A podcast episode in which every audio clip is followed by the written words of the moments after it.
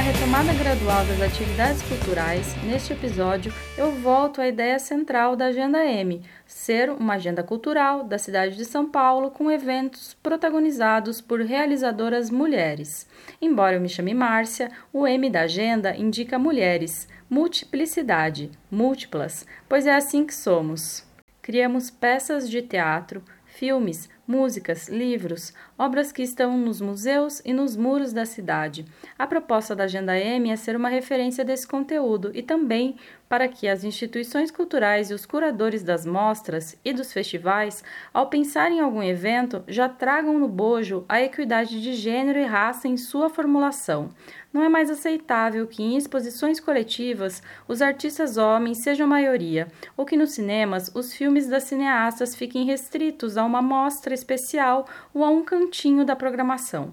Assim, convido para o primeiro bloco a jornalista cultural e pesquisadora Rosane Pavan para conversarmos sobre Paz Erássuris, fotógrafa chilena cujo trabalho pode ser visto no Instituto Moreira Salles da Avenida Paulista até 3 de janeiro. A exposição da paz foi minha primeira e única atividade cultural até agora. Me senti segura no IMS. No dia que eu estive lá, havia mais seis pessoas na exposição. Não trombei com ninguém, não teve nenhuma situação tensa ou de desrespeito ao protocolo de segurança. Mas foi engraçado que eu fiquei observando pelo vidro se alguém vinha em minha direção enquanto eu olhava as fotos, sabe? Para não ir na mesma direção da pessoa ou no mesmo bloco de fotografias. Foi uma boa experiência, tanto que Rosane está aqui para te ajudar a conhecer o trabalho e a trajetória dessa fotógrafa tão destemida e talentosa. Bem-vinda, Rosane! Meu nome é Rosane Pavan, sou jornalista há 30 anos. Trabalhei especialmente na área cultural, organizando edições e cadernos de cultura em vários jornais e, e revistas. Uh, atuei em, em muitas áreas, desde os quadrinhos, a literatura, o cinema e a fotografia é um interesse sempre muito especial. Eu fiz um doutorado em História Cultural, um doutorado e um mestrado na Universidade de São Paulo, com ênfase na, no cinema italiano, cômico. Um, minha relação com os fotógrafos brasileiros é sempre bastante, sempre que posso, eu, eu procuro estender essa relação a, a, a desde uh, professores como Boris Kossoi, uh, a homens da de extrema importância como, como mestres e fotógrafos de rua, a moda de Carlos Moreira, uh, de quem tem um material que futuramente espero se torne um livro sobre a trajetória dele, que morreu recentemente. Creo que mi trabajo siempre trata de lo mismo y en él existe un continuo. Podría llamarlo también variaciones sobre un mismo tema capítulos que apuntan a lo mismo, a lo afín. Son espacios cerrados, marginales, de minorias que considero maiorías. A paz adentra os espaços uh, vetados ou fechados mesmo às mulheres desde o início da própria vida dela, né? Ela foi impedida pelo pai de estudar arte, e era impossível a ela exercer um trabalho como psicóloga no Chile naqueles anos iniciais, duros. Um, e ela foi estudar filosofia, ela trabalhou com educação e ali ela de crianças ela pôde, ela começou a fotografar crianças mesmo sem ter uma intenção para atuar em fotografia. Também tão pouco havia um espaço para fotografia para mulher chilena, ela chegou a ouvir de um grande fotógrafo que ela jamais conseguiria ser. Então começa por aí, pela formação, pela por, por essa vontade reprimida. Eu, eu uso na, na se me, bem me lembro, uso na, no texto sobre ela que escrevi para a revista Zoom essa imagem de uma foto, a, a, a, foto que ela tem da infância, é uma foto que o pai tirou, era amador, tão amador que cortou a cabeça dela, você via só a boca. Isso para mim é muito significativo de como ela teve que se recolher e tentar ultrapassar esse, essa interdição. Então ela foi aos poucos trabalhando em lugares bastante uh, complicados, mesmo durante a, a, ditadura, em que ela eles tinham que permanecer em casa uh, por terror, né, por horror do que acontecia sob a ditadura.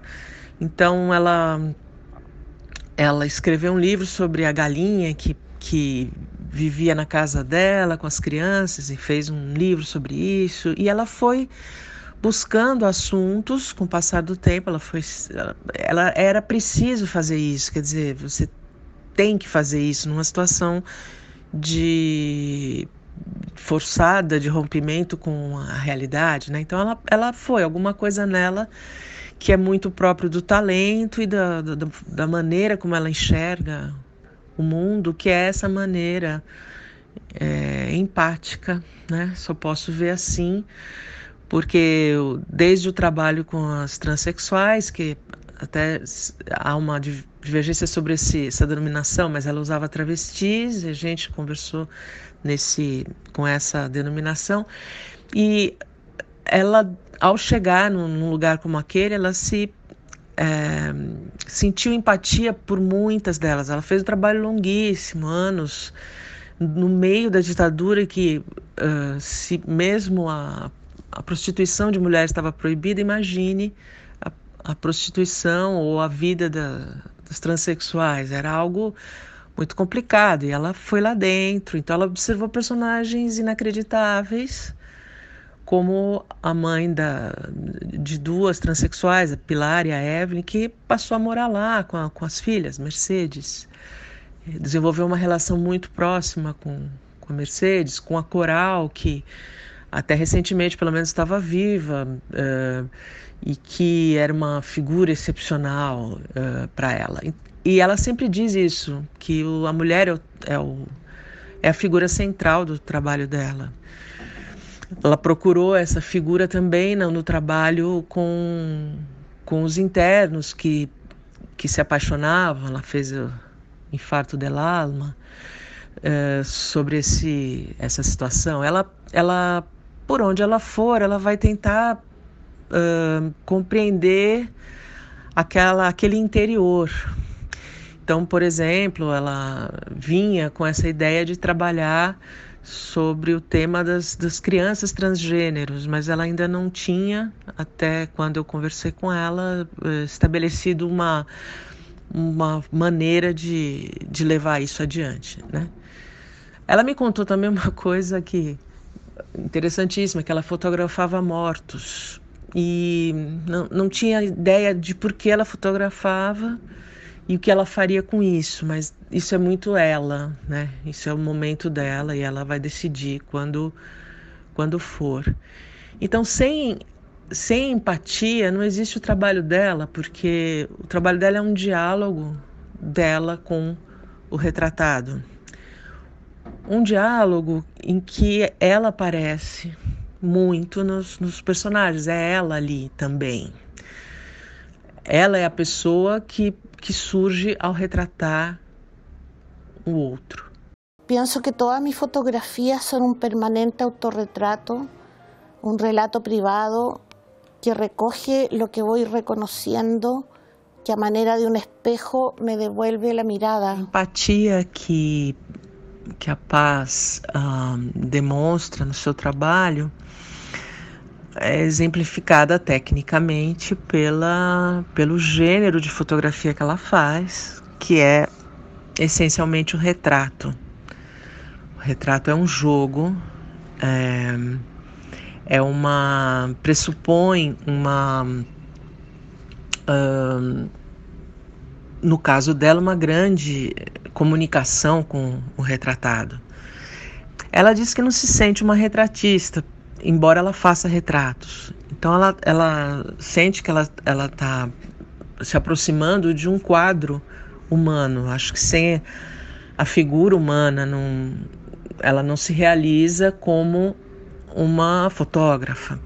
Uh, ou talvez não, essas coisas são bem, bem mutáveis na carreira de um fotógrafo. Porém, a, fotografia é um exercício pode ser feito de tantas maneiras, uh, mas o retrato é um, é um é um exercício dificílimo. Se você pensa Cartier-Bresson, Cartier-Bresson disse que ele não era um retratista, embora tenha feito retratos tão maravilhosos. Ele era um fotógrafo de rua que, em busca desse momento, ele, ele precisava agir sem se comunicar com aquela figura que estava ali do lado. Então, ele era um dançarino que retirava uh, uma essência geométrica universal clássica daquele instante. Um, no caso da paz, isso nunca aconteceria porque é, ela se faz perceber, ela está ali, é um jogo que, em que ela precisa dessa relação. Então, para mim, o retrato por excelência uh, define a empatia do fotógrafo. Bem, como jornalista, a relação que eu tenho com a paz é das mais intensas. Um, e ela é uma grande amiga, embora nós não nos falemos sempre. Isso desde 2016, quando o Tiago Nogueira, diretor do IMS, me convidou a entrevistá-la ao vivo no encontro do Valongo. Uh, eu não conhecia o trabalho dela, ele me mandou por, por PDF o livro La Manzana de Adán e eu hum, fiquei completamente uh, arrebatada por aquilo, porque eu imaginei as condições em que ela fez, uh, a, a técnica e o conhecimento de, de técnico e de, de artístico, né? de, de retrato. E o livro era muito bonito, não era escrito por ela, então eu já imaginei uma pessoa totalmente imersa na imagem, mas com um comprometimento com aqueles personagens, né? Isso é muito bonito de imaginar. Ela quis fazer o melhor possível e dentro de uma situação completamente é, interditada. Ela, ela sofreu muito para poder conseguir fazer o livro. Então eu li o livro e me inquietei. Obviamente eu não a conhecia e e nós nos conhecemos cerca de uma hora antes da, do horário da entrevista e começamos a conversar aí. E veio rapidamente uma, uma situação de empatia. E ela é uma pessoa doce, uma pessoa uh, elegante, civilizadíssima, é, curiosa também. Você vê que é um elemento dela, curiosidade porém muito tímida. Então eu pensei, como é que eu vou fazer essa entrevista acontecer? E o pior não era isso, era uma entrevista feita sobre um palco.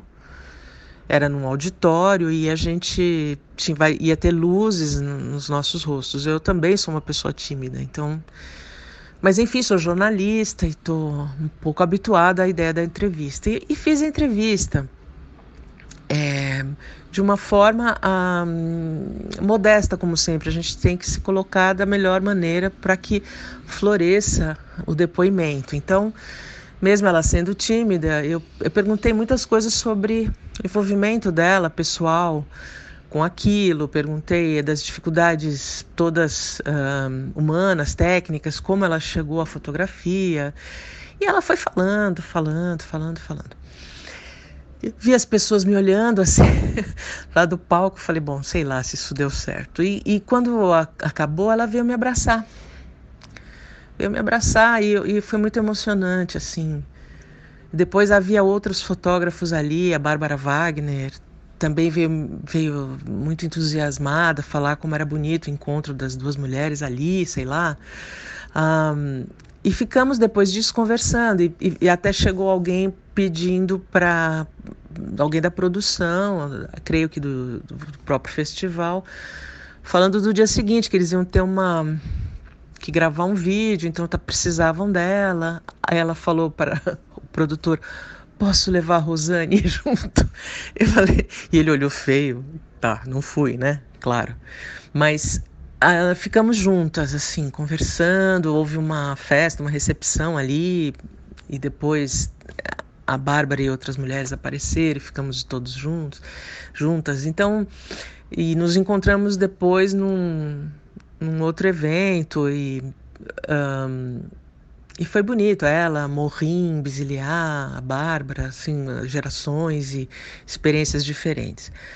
Um, depois disso eu fiz a entrevista com ela. Agora a entrevista foi feita por e-mail, um, porque não havia, não era tão fácil assim entrevistar via WhatsApp ou é, é, seria necessário ter um Skype. Ela não queria falar. Ela ela é tímida, então assim, se nós estivéssemos próximas, eu com ela, certamente eu teria feito uma entrevista muito mais intensa, mas eu fiz e acho que ela falou coisas muito interessantes. Demorou um tempo, porque eu fazia pergunta e eu precisava de mais um, um complemento, mas ela é muito gentil, ela ela gostou de mim, quer dizer, isso, ela me deu inclusive um exemplar do livro dela com uma dedicatória que é para Rosane neste encontro maravilhoso em Valongo, com admiração, paz.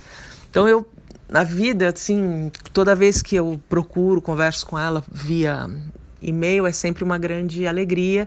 Esperávamos nos encontrar novamente aqui em São Paulo, mas em função da pandemia não foi possível abrir a exposição naquele momento.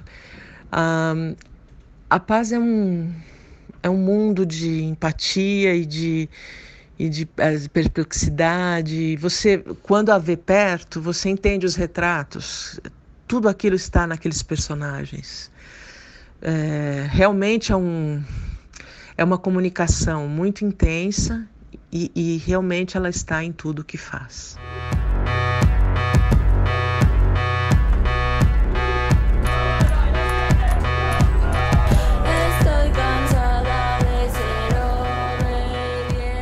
Oi, gente. Letícia Santinon aqui para a Agenda M novamente, para a gente falar sobre cinema.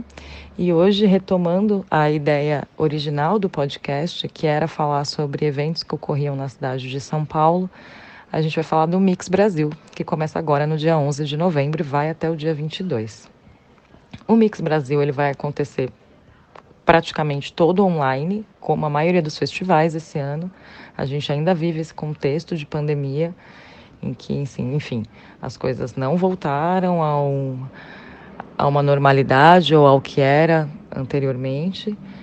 É, algumas poucas coisas estão reabrindo e estão assim retomando, como algumas exposições, até mesmo salas de cinema. O próprio Mix Brasil vai ter poucas sessões no Cinesesc, é, sessões presenciais no Cinesesc, que fica ali na Rua Augusta, aqui em São Paulo mas a maioria da sua programação vai acontecer online. Né? Eles criaram, assim como outros festivais, eles criaram a sua própria plataforma para exibição dos filmes, que está dentro do site do Mix Brasil. O endereço é mixbrasil.org.br/play. Então, a partir do dia 11, ficar ligado lá na programação, dá para você assistir vários desses filmes.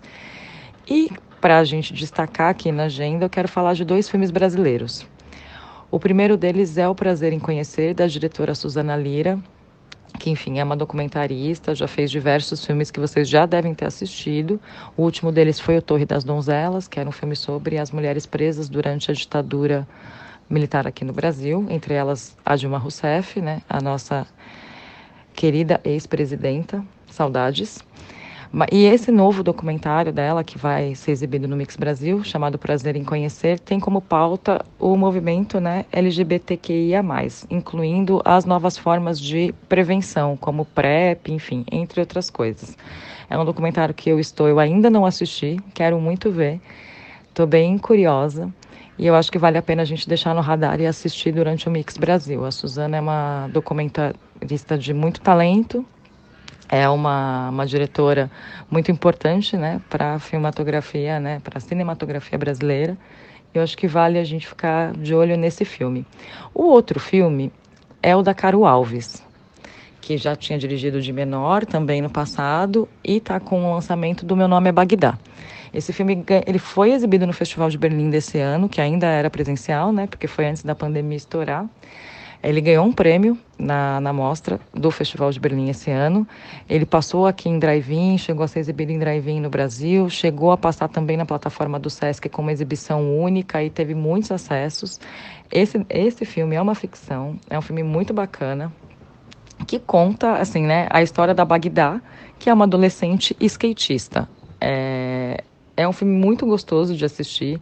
É, reafirma o talento da Caro Alves, que é uma grande diretora, que é uma diretora para também se ficar atento. E agora vai ter essas exibições no Mix Brasil. Então, como dica, eu deixo aqui para vocês. O meu nome é Bagdá, da Caro Alves, e o prazer em conhecer da Suzana Lira. Fiquem atentos à programação do Mix Brasil, tem outros curtas, outros longas que possam ser assistidos, mas eu quis destacar em especial esses dois filmes brasileiros dirigidos por mulheres. Até o próximo episódio da Agenda. Um beijo para vocês e bom festival. É de praxe encerrar a Agenda M dizendo que eu sou Márcia Capatício, jornalista responsável por esse podcast, do roteiro à edição.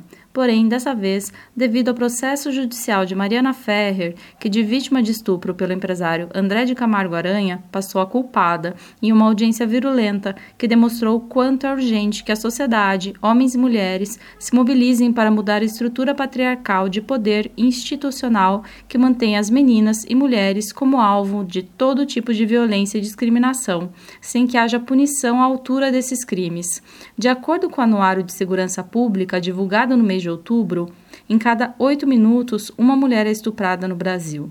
Falando de São Paulo, pesquisa da rede Nossa São Paulo mostrou que mais de 83 mil mulheres foram vítimas de violência doméstica na cidade em 2019.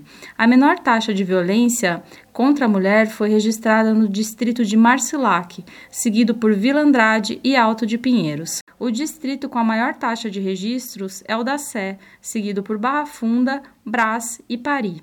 Usamos números e estatísticas para ferir, tentar medir a realidade e transformá-la. Mas todos esses números têm rosto, têm corpo, têm história. Por isso, encerro o podcast dizendo que eu também já sofri abuso sexual. E mais que isso, penso que a saída para esse cenário violento também passa pela informação, pela educação. Há vários sites e publicações confiáveis com notícias sobre mulheres, assuntos que são do nosso interesse e devem pautar políticas públicas. Uma boa fonte de informação é a Agência Patrícia Galvão, agenciapatriciagalvão.org.br. No site você encontra notícias, pesquisas e dossiês. Dá também para se cadastrar na newsletter e receber um resumo do que aconteceu de mais importante durante a semana. Não se cale, se informe e compartilhe, além de informações confiáveis, sororidade, que assim como o feminismo, não é um termo banal.